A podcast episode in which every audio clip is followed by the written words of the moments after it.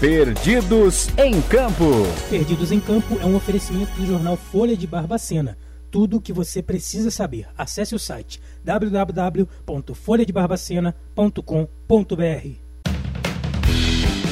Boa tarde, ouvinte da Rádio BCN Web Notícias e agora Portal BCN. Meu nome é Luan Giacomini e estou na companhia de Lucas Guimarães. Boa tarde, Luan. Boa tarde para todo mundo que está ouvindo. Tá começando mais um Perdidos em Campo nessa terça-feira.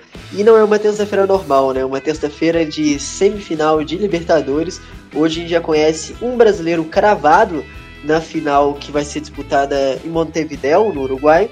E é, amanhã a gente vai ter outra partida, mas de amanhã a gente deixa para falar mais, né, no, no, no programa de amanhã mesmo. Exatamente, Lucas. Vamos falar aqui sobre o confronto, é, até agora o jogo mais importante da temporada, tanto para Palmeiras quanto Atlético Mineiro, né? É claro que se algum deles, quem passar né, desse confronto, vai chegar na final, mas no momento, hoje será o jogo mais importante da temporada até o momento porque esse jogo define o primeiro finalista de, dessa edição da Libertadores, da edição de 2021. O Cuca, que treina o Atlético Mineiro, tem a oportunidade de voltar a uma final. É, o Cuca que perdeu ano passado treinando o Santos e o Abel Ferreira buscando mais uma final, dessa vez para tentar defender o bicampeonato, né? Ele que foi treinador do Palmeiras, foi e é treinador do Palmeiras, mas na última edição estava comandando a equipe palestrina e que venceu o Santos, né? Um gol no finalzinho e aí conseguiu o título no ano passado.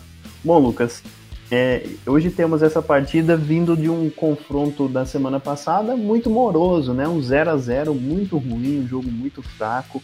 É, a gente viu pouca ofensividade, principalmente vindo do lado do Palmeiras. O Galo tentava propor jogo, mas não conseguia finalizar. Dependia apenas do Hulk para conseguir alguma coisa e mesmo assim não, não conseguiu abrir o placar, fazer o gol fora de casa, que era muito importante.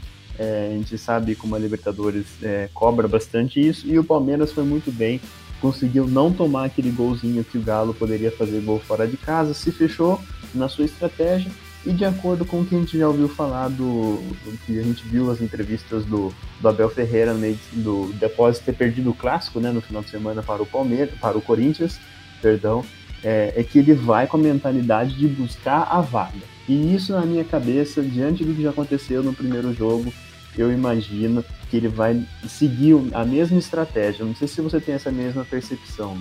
É, é, eu acho que agora é um jogo um pouco mais importante, né? O Palmeiras vai ter alguns reforços, é, jogadores que não jogaram na, na primeira parte, é, né, na partida contra o Corinthians, né? como o lateral Piquerez, o próprio Marcos Rocha, mas é, ainda assim tem alguns jogadores, o Veiga também que foi poupado, é, mas é um jogo bem complicado que o Palmeiras, como você mesmo falou, é, o empate o, o, empate não é mau resultado para o Palmeiras, já que empatou 100 gols dentro de casa, então o empate por 0 a 0 levaria para pênaltis, que é, esse sim é um, é, pode ser um dos problemas do Palmeiras, né? O Palmeiras vem sofrendo bastante nas últimas disputas de pênaltis nessa temporada, mas o empate 1 a 1 empate 2 a 2 é, 3 a 3 por aí vai, é, da Palmeiras. Então a importância de, de ser esse franco atirador do jogo de hoje é muito grande, né? É, muita responsabilidade ali pro Rony, pro Wesley, pro Dudu, é, pro Luiz Adriano, caso for jogar, né? E aí tiraria um do, do, dos dois entre Rony e Wesley. Primeiro jogo optou pro Wesley começar no banco, mas o Wesley é, tem mais bola do que o Rony, né? Então eu acho que é uma boa começar com o Wesley como titular hoje, porque é, é, um, é, é um jogador que, que pode desequilibrar num contra-ataque pro Palmeiras. E pelo lado do Atlético, é, eu acho que o Cuca não vai querer correr riscos. O Cuca nunca foi um treinador que quis correr riscos em mata-mata, mesmo assim conseguiu vencer uma Copa Libertadores. É, nos mata-matas ele, ele já começava atrás, então ele tinha que ir pro tudo ou nada mesmo. Né?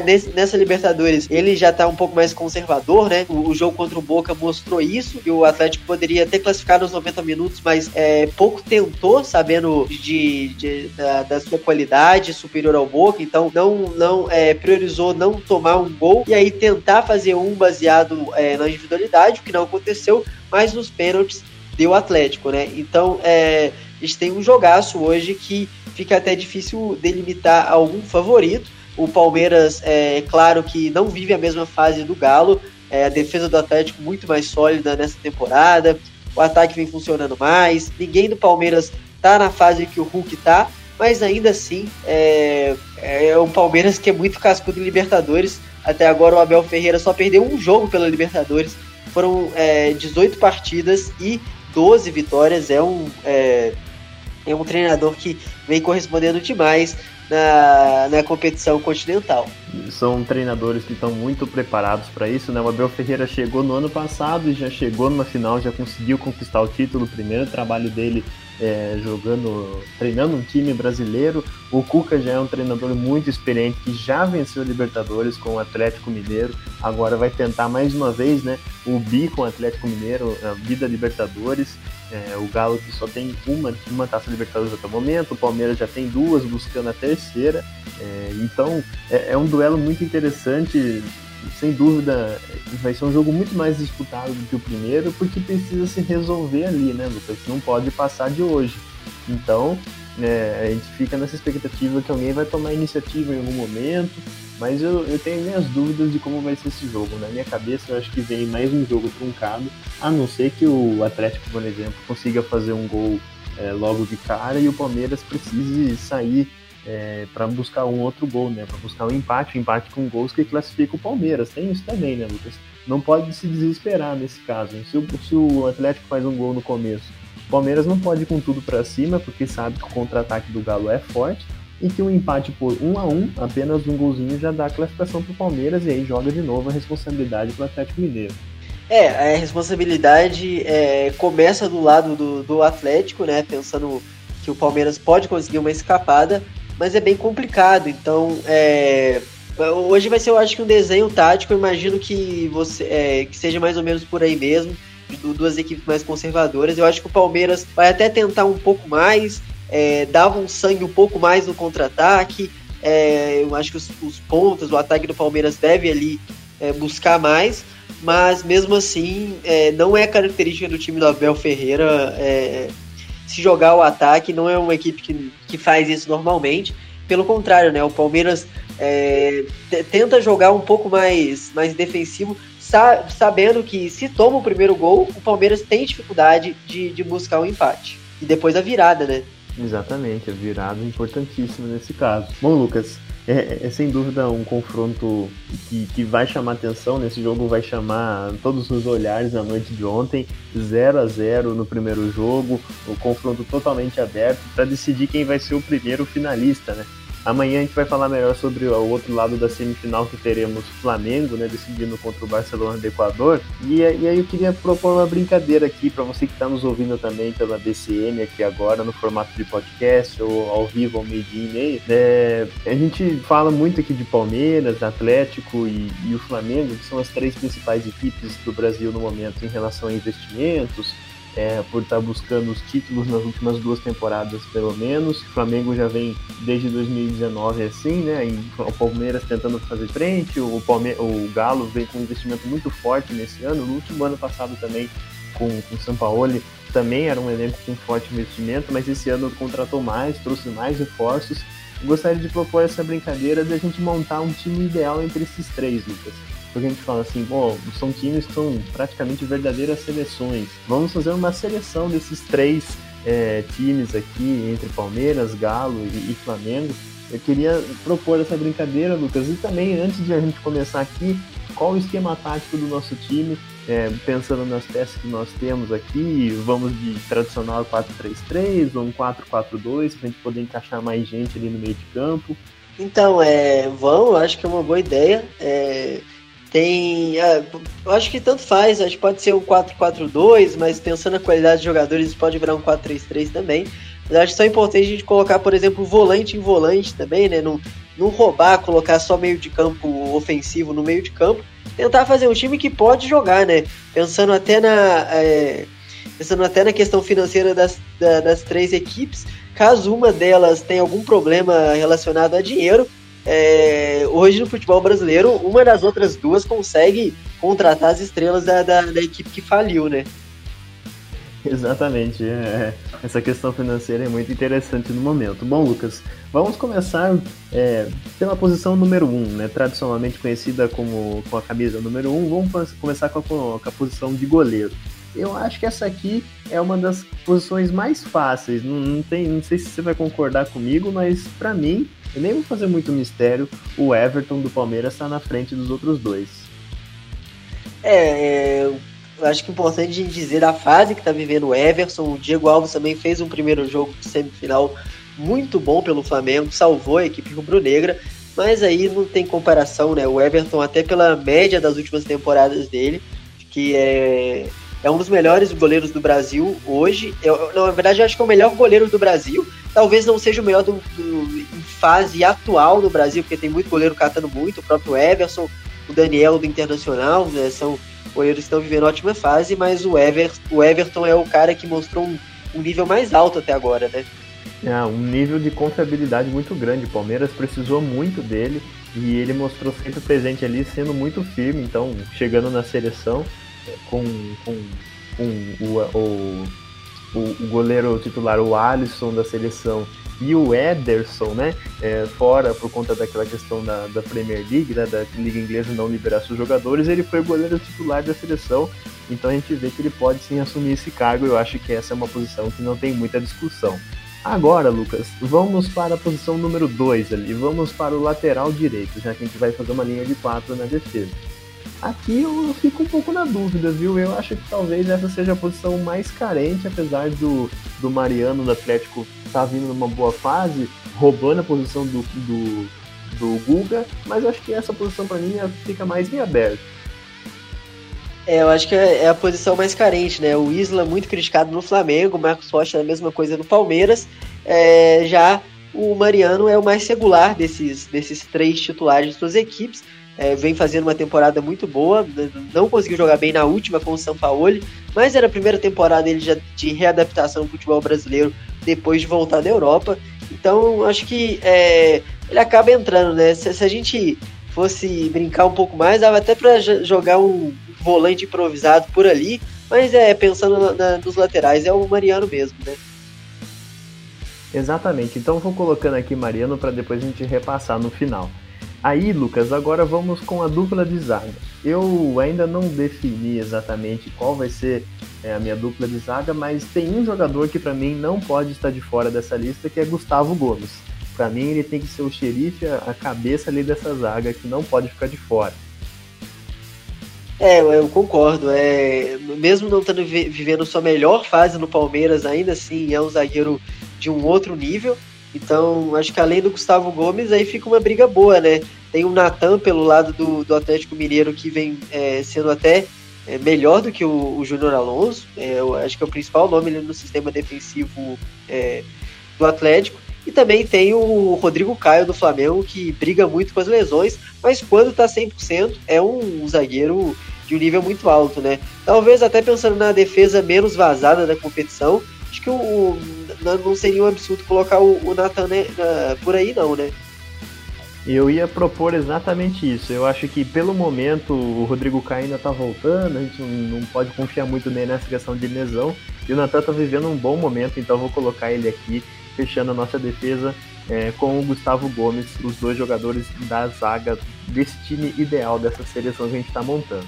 Agora, Lucas, chegamos na parte do meio de campo ali com quatro meias a gente vai colocar volante ainda bem, então vou deixar você fazer primeiro a sugestão para ver como que você vai amar esse meio de campo, que aqui dá uma boa discussão. Então, é complicado, né? Esse. Acho que o primeiro homem no meio de campo é, tem o Jair, tem o Danilo do, do, do, Palmeiras e do Flamengo, mas é, Palmeiras e do Galo, mas eu acho que o Ilharão merece uma vaga. É um jogador que a gente acaba até não falando muito dele, porque ele não aparece lá na frente, mas ali como primeiro homem do meio de campo, é, é, ele é muito bom, ele preenche o espaço muito, muito, bem, é um jogador muito importante nesse esquema do Flamengo, então eu proponho que o Ilharão possa estar por aí. Eu acho que outro nome a gente tem boas brigas, né? Mas tem o Zaracho e o Andréas Pereira que talvez estejam um pouquinho acima do, do, do Zé Rafael, né? Aí, Lucas, eu acho que eu vou apostar um pouco na, na, no que a gente já viu ao longo da temporada. Eu acredito que o Zaratio está é, exibindo mais por mais tempo, né? O Andréas Pereira acabou de chegar no Flamengo, a gente vê que ele já chegou muito bem, mas nesse caso eu acho que eu vou preencher essa vaga aí com o Zaratio também. E agora a gente tem mais duas vagas no meio de campo que fica numa uma questão muito complicada, né? A gente tem a Rascaeta brigando nesse meio de campo aí, e também é um cara que não pode ficar de fora, né? E do Palmeiras, não sei se daria para encaixar alguém nesse meio de campo, talvez um Gustavo Scarpa, mas não sei se é o ideal. É, eu acho que o Arrascaeta não tem como ficar de fora, não. É, é um nível muito alto, é a melhor meia do Brasil para mim. É, eu acho que a outra vaga no meio, no, no meio de campo acho que pode ser preenchida pelo Dudu, né? O Dudu que vem sendo um, um jogador de meio de campo no Palmeiras, é, o, com o Veiga é, também junto com, com o Veiga, né? O Palmeiras vem jogando com dois armadores. Uh, pelo lado do Atlético tem um Nátio Fernandes que, claro, tem um nível muito alto, mas o, o, o Dudu já mostrou mais no futebol brasileiro, né? O Nátio é um jogador muito importante nesse Atlético, mas hoje para mim ele está atrás de, de alguns jogadores do sistema ofensivo do, do Atlético. Falando em sistema ofensivo do Atlético, a gente acabou pulando a lateral esquerda, né? Mas esse, esse não tem muita discussão, né, Luan? Então, eu até, até me esqueci aqui, Lucas, porque eu fui montando aqui o esqueminha e eu já fui colocando o Arana logo de cara sem perguntar para você, mas ele é titular, eu acho que merecia até ser titular na seleção, né? A gente até falou sobre isso aqui. Então o Arana vem fechando essa linha de quatro aqui na, na lateral esquerda e vai aparecer muito no nosso esquema tático no ataque, né, Lucas? Vai aparecer sempre quase como um ponto esquerdo. É, com certeza, né? É, é o jeito que ele é melhor utilizado. E o meio de campo, como é que você fecha ele? Então, Lucas, aqui acho que a gente chegou num momento que a gente travou um pouquinho na nossa discussão, porque o Nacho, para mim, é, eu, eu, sou realmente um fã desse jogador, eu acredito que ele tem que fazer parte dessa seleção, mesmo que não seja, sei lá, o melhor jogador no momento, eu acho que ele é um jogador muito voluntarioso, muito importante no meio de campo de qualquer equipe. Ele tem habilidade, ele tem visão de jogo, ele tem um bom passe e ele se entrega muito. Você vê ele correr o tempo todo, enquanto ele estiver dentro do campo, ele vai estar correndo e participando. Então fica aí nessa sugestão, a gente pode voltar e fechar o ataque e depois decidir o meio de campo. Pode ser, pode ser. Eu acho que o ataque também é, é uma posição que não tem muita dúvida, né? Então, é que eu tenho algumas ideias, né? É, a gente poderia, por exemplo, fazer a dupla de ataque do Atlético Mineiro, colocando Hulk e Diego Costa. Diego Costa que chegou há pouco, mas se eu usar o mesmo critério que eu usei com o Andréas Pereira, eu vou estar tá, tá sendo injusto, né? Mas o Hulk tá ali é, sempre presente. O Gabigol do, do Flamengo a gente não pode tirar fora. Para mim, essa é uma posição muito complicada quando a gente deixa só dois atacantes. É, eu acho que o, o, o Hulk não tem como ficar de fora, claro. Mas eu acho que o Gabigol também, é o artilheiro da, da Copa Libertadores, não tem como ficar de fora dessa equação. É, acho que a gente fica com uma vaga sobrando, né? Tem alguns jogadores, mas o, acho que o Gabigol não tem como deixar fora, não, né, Luan? Ah, isso não dá, não tem jeito. Ele já é artilheiro no Campeonato Brasileiro, é, desde que voltou da Europa, vem jogando muito no futebol brasileiro e no futebol sul-americano. Importante para a disputa, para a conquista da, da, da, última Libertadores do Flamengo em 2019. Então, Gabigol e Hulk acho que já é uma boa dupla de ataque. E agora a gente tem que decidir, Lucas. Vai no para o ímpar, não sei qual critério que a gente vai decidir para fechar essa, nesse meio de campo. Ou vai Dudu ou vai Nath. Vamos tentar, sei lá, fazer uma réplica aí, algum, algum critério para desempatar. Olha, é... quem tem mais história na Libertadores é o Nacho, né? Que já venceu pelo River Plate.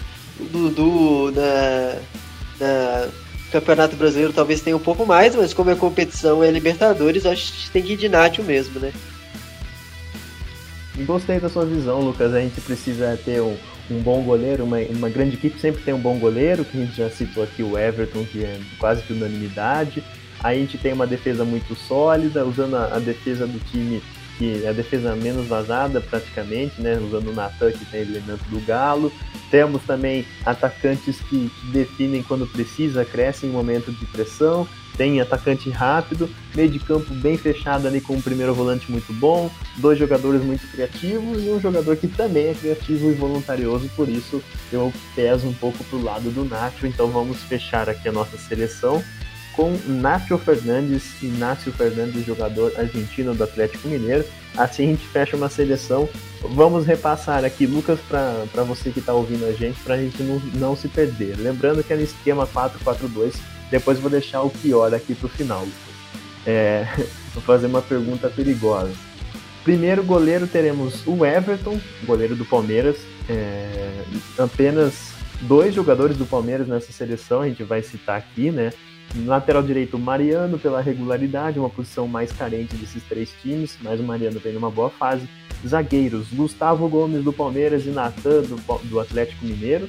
E também do Atlético Mineiro completando essa linha de quatro com o lateral esquerdo Arana, Guilherme Arana, é, figura carimbada nessa seleção e também na seleção brasileira, sem dúvidas. No meio de campo colocamos um primeiro volante ali, o William Arão, muito importante para o Flamengo. Aí temos um meio de campo maravilhoso aqui com Zaratio, Arrascaeta e Nacho. Um, um, um, um, meio de campo quase todo gringo se a gente descontar o Arão, né? Esse meio de criação do, do nosso time aqui está muito criativo e esse, essa, criação vem da América do Sul. E no ataque para fechar teremos Gabigol e Hulk. Agora, Lucas, é aí que vem a pergunta. Treinador. Renato Gaúcho, Abel Ferreira ou Cuca? Quem vai, quem vai dirigir essa seleção toda? Complicado, né? É, você já jogou no, minha, no, meu colo essa bomba. Eu acho que. Eu, eu prefiro o Renato. Dos três, eu prefiro o Renato hoje. É, o, o, Abel vem decepcionando um pouco nessa temporada no Palmeiras, principalmente é, no repertório.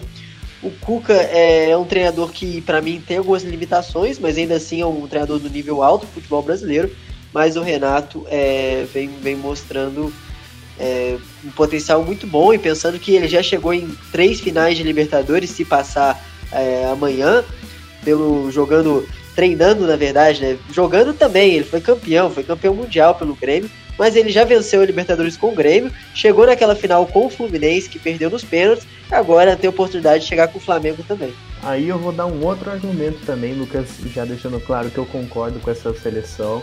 Eu imagino que o Renato Gaúcho seria o treinador ideal para esse time, porque você já disse desses critérios dele já ter é, vencido Libertadores como jogador, treinador, chegado a finais de Libertadores.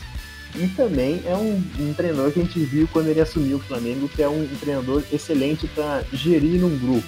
Talvez a gente vê as ideias táticas dele, alguma coisa assim que a gente pode dizer que de certa forma ele não está tão presente, mas ele sabe sim gerir um time com muitas estrelas. E nesse caso, nada melhor do que ele, né, Lucas? Muitas estrelas aqui em campo, tem jogador de fora do Brasil, tem toda essa questão no mundo real, o Renato Gaúcho seria o ideal para esse time. É, precisa de alguém para gerir todo é, um ataque com Gabigol e Hulk. É, seria é, jogaria muito, né? Mas também dois jogadores com uma marra, também com uma confiança, é, é jogadores que Imagina gostam de jogar. De Nossa, se tiver, é, eu acho que o Hulk perdeu né, recentemente, então que cairia ali na conta do, do, do Gabigol esse. Aí, pessoal, a gente fez essa brincadeira aqui, elegemos os melhores jogadores, fica esse destaque é, do Palmeiras, Lucas, um destaque teoricamente negativo, né? Porque o Palmeiras apresentou apenas dois jogadores nessa seleção.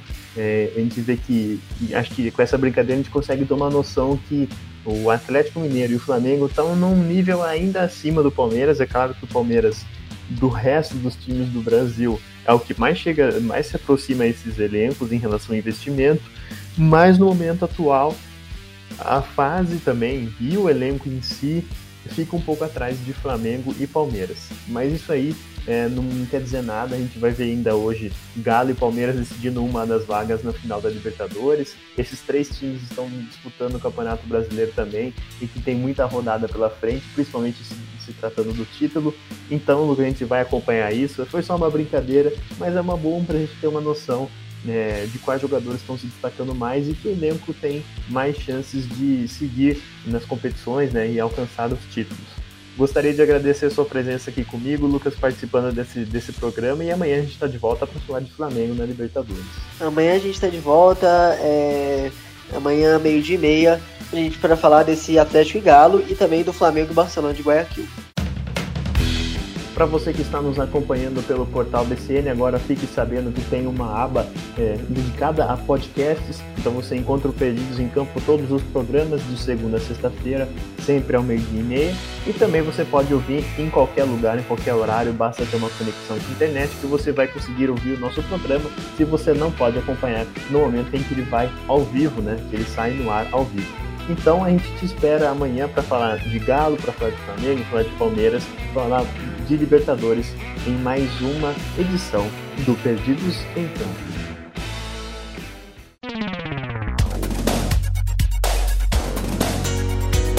Perdidos em Campo.